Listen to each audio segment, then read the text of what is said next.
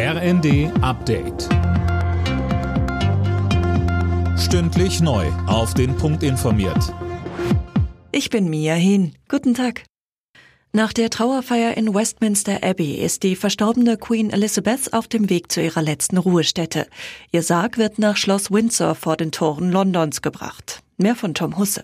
Dort wird sie ihre letzte Ruhestätte finden. Am Abend wird sie im engsten Familienkreis neben ihrem im vergangenen Jahr verstorbenen Mann Philipp beigesetzt. Davor steht noch einmal ein Gottesdienst mit etwa 800 Gästen an.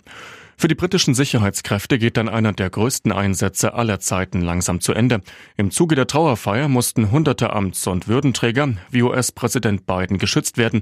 Dazu hatten in London auch noch Hunderttausende Menschen am Sarg der Queen persönlich Abschied genommen.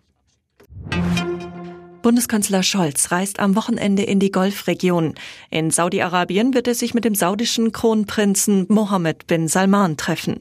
Weitere Stationen sind die Vereinigten Arabischen Emirate und Katar. Bei den Gesprächen soll es unter anderem um Gaslieferungen gehen. Ein Comeback der Wehrpflicht steht aktuell nicht zur Debatte. Daran ändert auch der Ukraine-Krieg nichts. Das hat Verteidigungsministerin Lambrecht in den Funke-Zeitungen klargestellt. Mehr von Tim Pritztrup. Es dauere länger als ein Jahr, Soldaten auszubilden. Außerdem gibt es zu wenig Kasernen und Gerät. Und auch die Frage der Wehrgerechtigkeit lasse sich nicht so einfach beantworten. Die Wehrpflicht müsste auch Frauen mit einschließen und dürfte nicht nur jeden vierten eines Jahrgangs betreffen, so Lambrecht. Offenbar bewerben sich zuletzt weniger Menschen bei der Bundeswehr. Laut Redaktionsnetzwerk Deutschland ist die Bewerberzahl seit Jahresanfang rückläufig. In Deutschland legt der Umsatz von Restaurants und Hotels weiter zu. Laut Statistischem Bundesamt ist das Vor-Corona-Niveau aber noch längst nicht wieder erreicht. Verglichen mit dem Juli 2019 lag der Umsatz im Juli dieses Jahres über 9 Prozent niedriger.